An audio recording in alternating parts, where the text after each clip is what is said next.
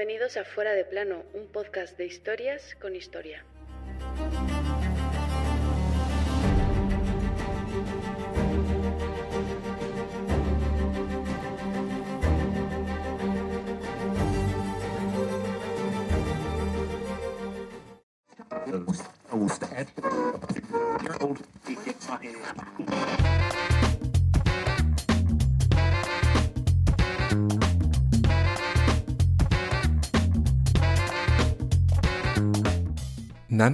Gigantum, húmeros, incidentes. O lo que es lo mismo, si he visto más lejos exponiéndome sobre los hombros de gigantes.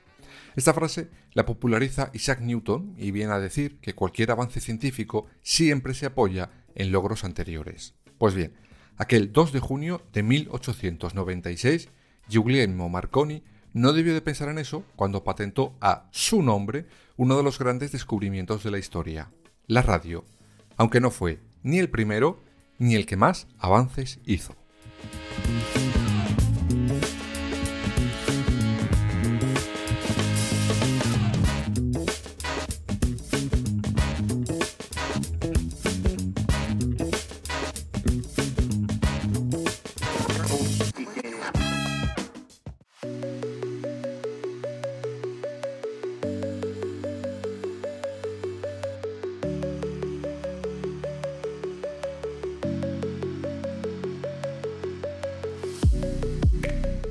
Vamos a conocer un poco más a nuestro protagonista de hoy antes de entrar en el tema de la patente de la radio.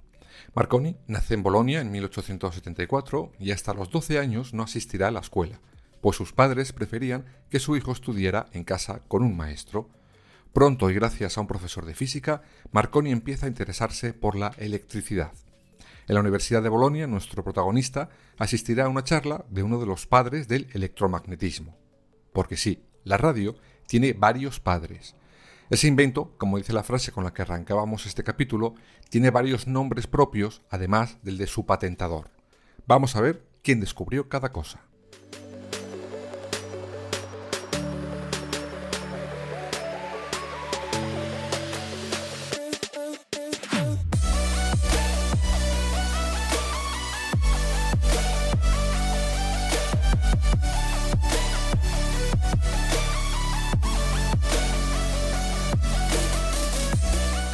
Uno de los primeros que aportan avances a estas comunicaciones es el físico alemán Heinrich Rudolf Hertz. Este explica la posibilidad de que las ondas electromagnéticas pudieran propagarse a través del aire mediante un aparato que él mismo había diseñado. A pesar de haber descubierto las ondas de radio, Hertz desecha de alguna manera su descubrimiento, pues lo considera de poco valor práctico. No sabe hasta qué punto se equivocó. Al menos a las ondas hoy las conocemos por él, por su apellido, ondas hercianas. Bueno, algo es algo.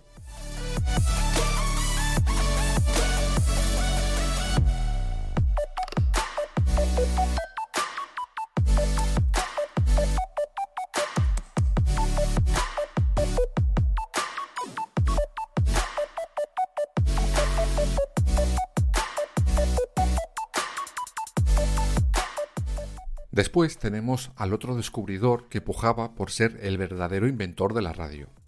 El serbio, aunque nacionalizado estadounidense, Nikola Tesla. Este hizo grandes avances con las ondas descubiertas por Hertz. Tanto es así que en 1895 ya había inventado un sistema para transmitir mensajes de voz sin la necesidad de utilizar hilos. Dicen que Tesla inventó el siglo XX.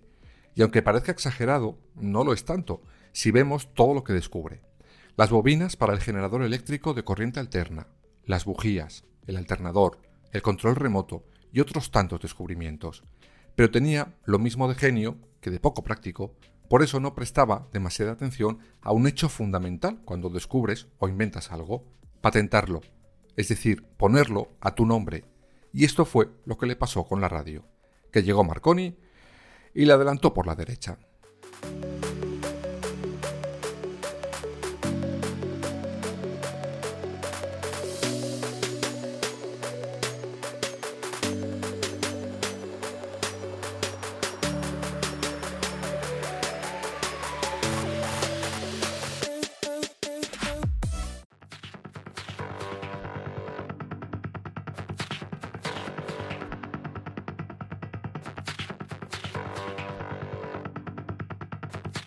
Como ya hemos dicho, en 1895 Tesla ya había inventado su sistema para comunicarse sin hilos, pero no lo había patentado.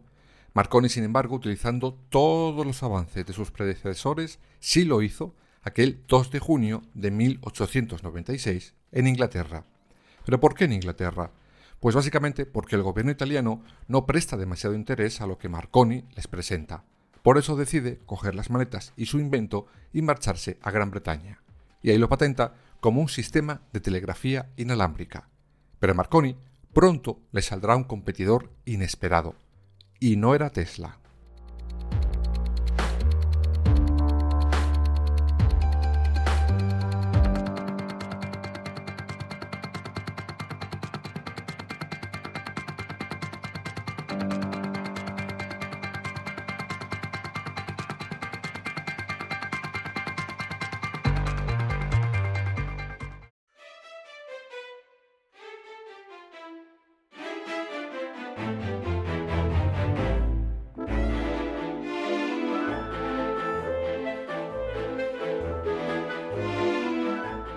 Justo cuando Marconi patenta su invento, en Rusia sale alguien levantando la mano diciendo, oye, que esto es mío.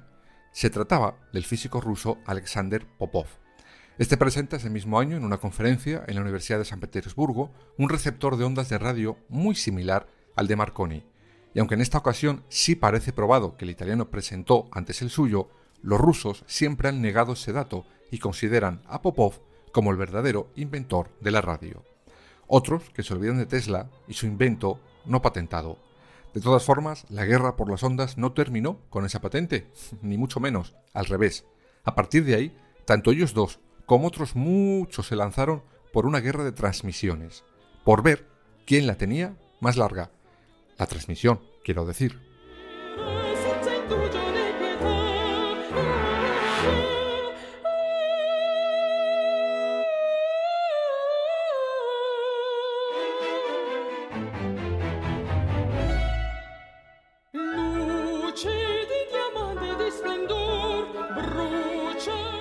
El 14 de mayo de 1897 Marconi envía la primera comunicación inalámbrica a través de mar abierto a una distancia de 6 kilómetros desde el canal de Bristol a una localidad de Gales. En dicho mensaje se puede leer Estás preparado. Y sí, he dicho leer, porque hasta el momento lo que se transmitía no era voz, digamos que eran datos o sonidos. Y aquí entramos en una nueva guerra, esta vez por saber cuál fue la primera transmisión de voz de la historia. En esta batalla tenemos a Marconi, un canadiense y un español. Sí, sí, un español.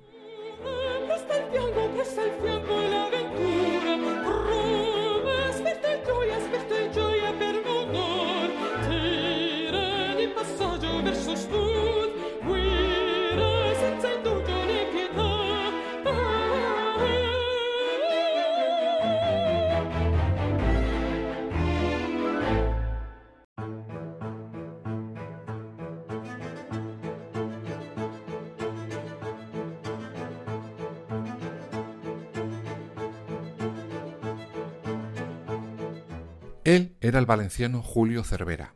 De hecho, muchos entendidos le otorgan el mismísimo título de descubridor de la radio, pues según ellos lo hace una década antes que Marconi o Tesla. Lo que sí está más claro es que sí que adelantó el italiano en lo de la transmisión de voz, pues a pesar de que en 1897 Marconi, como hemos dicho antes, envía ese telegrama por su sistema sin hilos, no lo hace con voz, algo que sí hará Julio Cervera en 1902, transmitiendo voz desde Alicante a Ibiza, aunque para algunos el primer mensaje radiofónico fue un villancico, lanzado por un canadiense en la Nochebuena de 1906.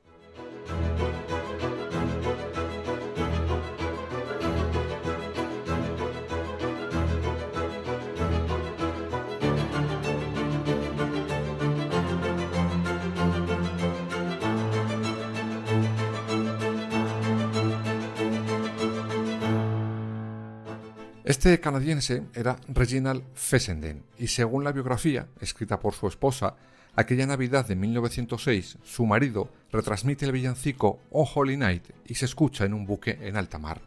Además, pronuncia varios versos de la Biblia. Sea como fuere, Tres años después de ese villancico navideño, a Tesla le dan la puntilla. Bueno, a Tesla y al resto de contendientes por la paternidad de la radio. Y es que ese año a Marconi le conceden el Premio Nobel de Física por su invento. Por cierto, Marconi, cuando lo recoge, no hace ni mención a sus predecesores, mucho menos a Tesla, algo que enfurece a todos, como os podéis imaginar.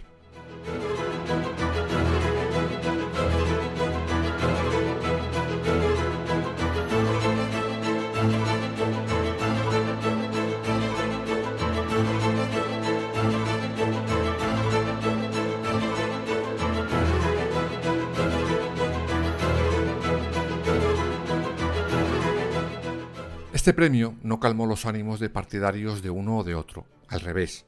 Tanto es así que años después, en 1943, la Corte Suprema de los Estados Unidos interviene y, digamos, quita a medias a Marconi la paternidad de la radio y se la concede a Tesla. Y digo a medias porque es una sentencia un poco extraña. Es ambigua, sin más. El fallo no niega la autoría del invento a Marconi como tal, pero tampoco se la concede. Reconoce que todo lo que Marconi usa ya había sido inventado por otros, sobre todo Tesla, pero sí reconoce que es el primero en darle una utilidad práctica. Algunos ven en esta sentencia el éxito de Tesla, sin embargo, creo que no es para tanto. Digamos que el tribunal les da un empate técnico.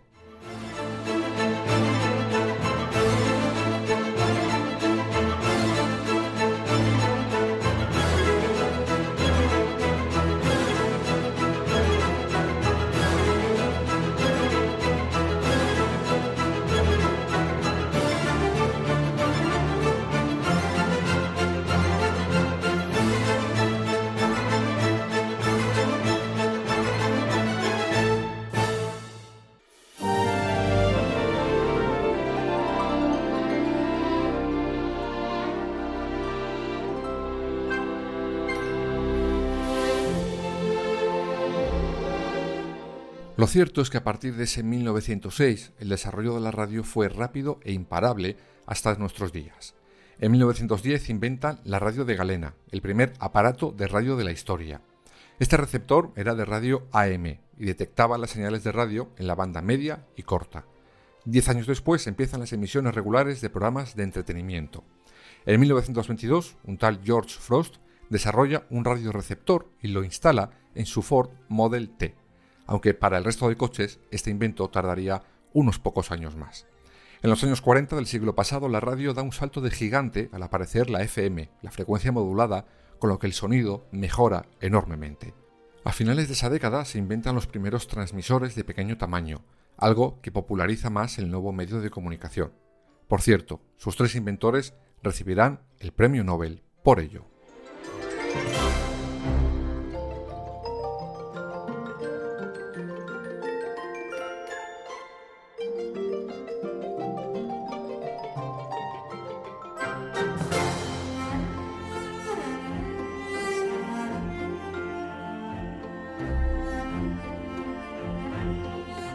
Pero la radio no se quedó solo en Estados Unidos o en Gran Bretaña, no, se propaga rápidamente por el mundo. Por ejemplo, en 1924 llegará a nuestro país. Se fundan las primeras emisoras en Barcelona primero y luego en Madrid.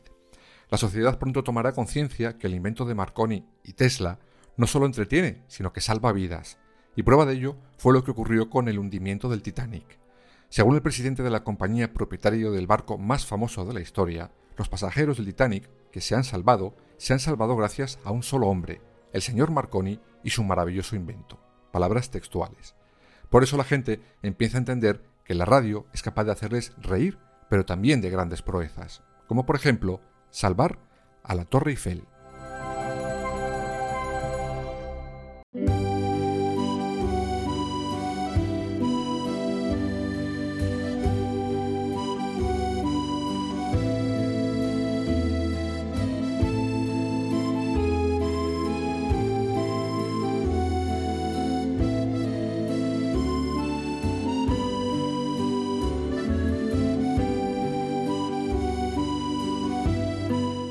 Y es que, como muchos sabréis, este monumento, señal inequívoca de París, fue construido para la Exposición Universal de 1889.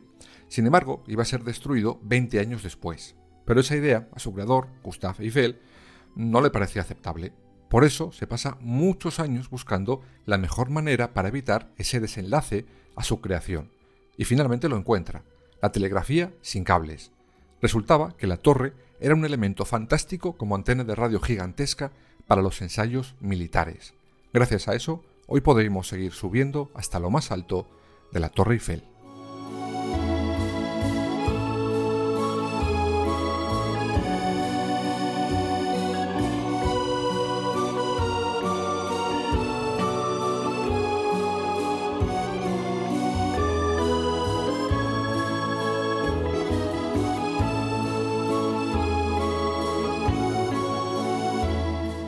Volviendo a la frase del principio del capítulo, la de que todo gran descubrimiento se apoya en avances anteriores de otros, creo que ese fue el gran fallo y la arrogancia de Marconi, el no destacar que, gracias a Hertz o a Tesla, él llegó donde llegó.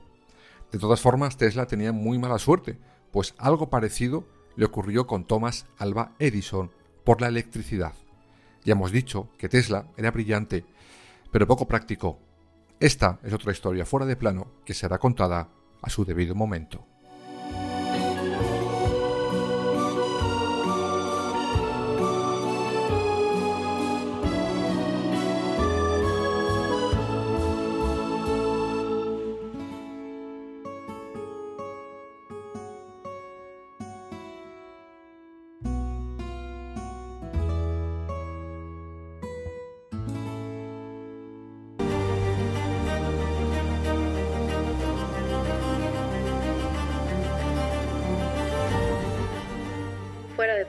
Suscríbete en las principales plataformas y síguenos en nuestras redes sociales, Instagram, Twitter y Facebook.